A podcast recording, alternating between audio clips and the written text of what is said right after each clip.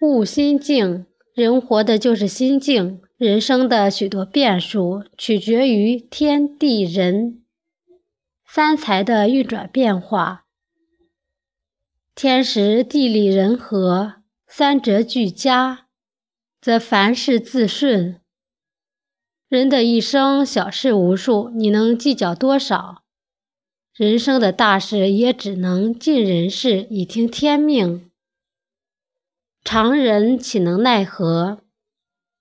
为小事而常介怀不值，为大事而常悲戚不该。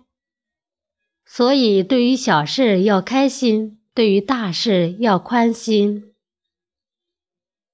勿独处，学会和自己独处，心灵才能得到净化。独处也是灵魂生长的必要空间。只有静下心来，才能回归自我。心灵有家，生命才有路。只有学会和自己独处，心灵才会洁净，心智才会成熟，心胸才会宽广。独处是一种静美，也是一种修炼。能够在独处时安然自得。才会在喧嚣时淡然自若。